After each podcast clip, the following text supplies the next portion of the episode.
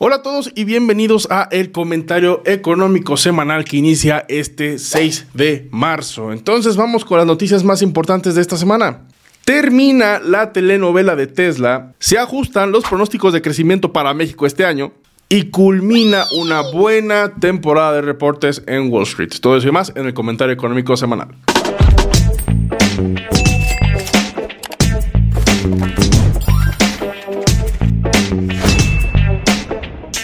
Bienvenidos al comentario económico semanal de este día que empieza el 6 de marzo. Muchísimas gracias por suscribirse al canal de YouTube y muchas gracias a todos los que nos escuchan por Spotify por calificarnos con 4 o 5 estrellas dependiendo de su criterio y es nuestro compromiso y nuestro placer darles esta información todos los lunes. Les quiero avisar antes de tiempo que no vamos a hacer el comentario semanal las próximas tres semanas. Su servidor se va a ir de vacaciones afortunadamente, así que el, así que el comentario será a manera de texto, no a manera de video. Pero pues ahí estamos informándoles de cualquier manera a través de mis otras redes sociales, por ejemplo Twitter. Ahí nos pueden seguir en arroba luisminegocios. Así que comenzamos. Ya prácticamente reportaron todas las empresas del Standard Poor's 500 sus ganancias del el último trimestre del año 2022, donde prácticamente 99% de ellas ya reportaron, faltan 7 por reportar que van a hacer esta semana, empresas de menor capitalización.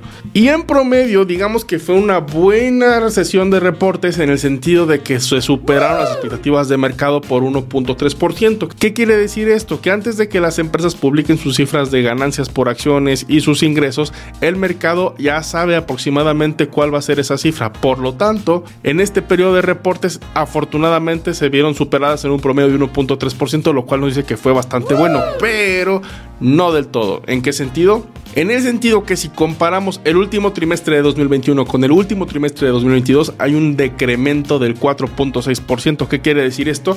Que hay signos de que pues la economía se ha ido bajando y los hemos ido comentando semana tras semana aquí en el panorama económico.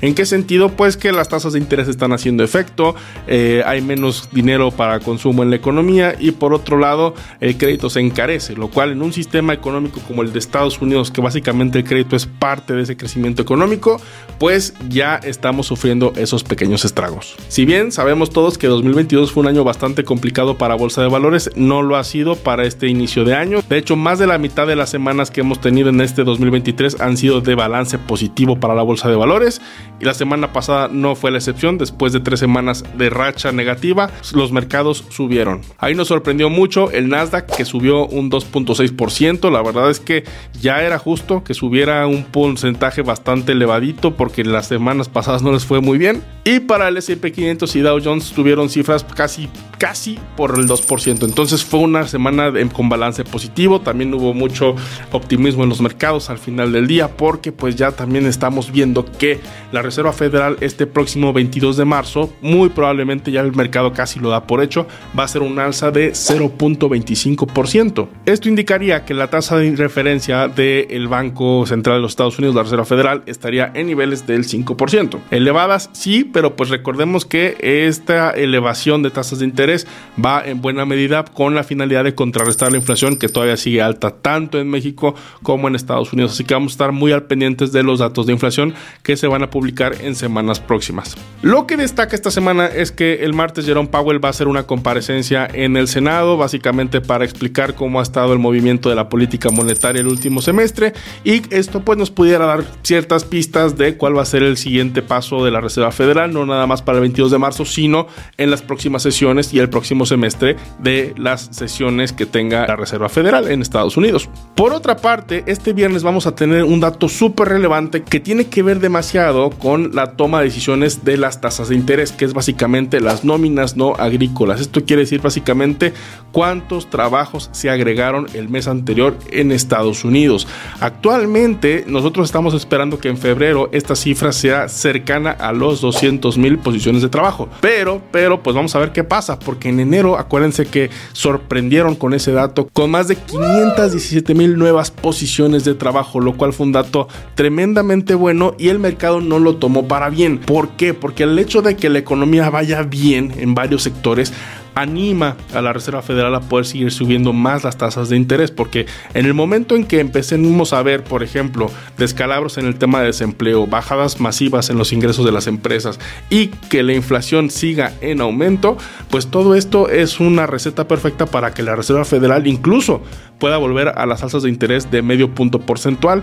Se supone que no las vamos a ver más, pero todo puede pasar. De hecho, el mismo Lawrence Summers, Lawrence como tal fue un exsecretario del Tesoro de Estados Unidos, eso mismo sugirió que dado a los buenos datos económicos, macroeconómicos más bien, de Estados Unidos, pues hay pauta, hay cancha para seguir subiendo tasas de interés y encarecer más el crédito en el país de las barras y las estrellas, lo cual hay instituciones como BlackRock que ya lo hemos ido comentando que el hecho de ir subiendo tasas de interés de manera tan agresiva ya, pues puede forzar y puede provocar recesiones. BlackRock como tal la ve, o sea, dicen 2023 a finales va a haber una recesión económica, sí o sí.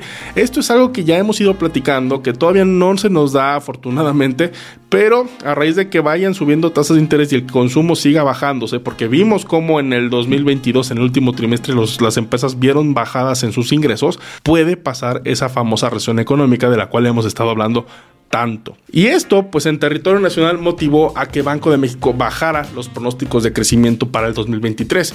El PIB, el Producto Interno Bruto de México, que el Producto Interno Bruto, recordemos que integra todo lo que vienen siendo las exportaciones, menos importaciones del país, más la actividad productiva, entre otros muchos factores, va a decrecer de 1.8% a 1.6%. Y para 2024 la ajustaron también a 1.8%. ¿Son buenas noticias para México? Pues no del todo. Sin embargo, esto contrapesa a lo que dijo Rogelio Ramírez de la O, secretario de Hacienda, donde la semana antepasada dijo que si México eh, sigue con el paso que está teniendo en materia económica y en Estados Unidos no sucede una recesión, muy probablemente crezcamos a un 3%. Recordemos que estos a final de cuentas son proyecciones económicas, no es la bolita de cristal y nadie sabe qué va a suceder. Sin embargo, pues sí hay una diferencia bastante importante entre el pronóstico de Banco de México, que es de 1.8, y el del secretario de Hacienda, que fue del 3%. ¿Qué va a pasar? Pues esperemos que sea un 3% porque nos conviene a todos como mexicanos, pero pues el tiempo lo dirá. Y por último, terminó la telenovela de Tesla, se queda en Nuevo León. Las razones por las cuales se quedó en Nuevo León son bastante sencillas. Número uno, tratados de libre comercio. Dos, cercanía con Estados Unidos y la planta de Austin. Tres, mano de obra calificada. Y cuatro, un clúster automotriz robusto. Todo esto afinado a esta mega tendencia que se llama nearshoring, donde ya muchas empresas norteamericanas han migrado su producción al norte del país esencialmente para aprovechar los costos logísticos bajarlos mucho más de que lo que representaría traerlos desde Asia. Y esto pues también ha ayudado a que el superpeso, como le están llamando hoy en día, se fortalezca. Hay un debate en que si es superpeso o no superpeso, yo no estoy para eso, pero sí debemos de reconocer que el peso mexicano se ha apreciado por diversos factores. El tema de nearshoring ha ayudado mucho, remesas en número récord también ha ayudado bastante. Recordemos que las remesas como tal no son un logro de la economía mexicana, pero ayudan bastante a que el tipo de cambio se aprecie. También evidentemente dentro de este factor está lo que viene siendo la inversión extranjera directa, ingresos por turismo, además de lo atractivo que se ha vuelto a invertir en México, ya que las tasas de interés pues han estado bastante, bastante elevadas, razón por la cual les insisto que si van a invertir su dinero y lo quieren hacer de manera segura, aprovechen el tema de los CETES, pueden ver mi video en YouTube, pueden buscarlo como YouTube Luis Mi Negocios CETES y ahí les explico paso a paso cómo hacer estas inversiones para aprovechar estas tasas de interés.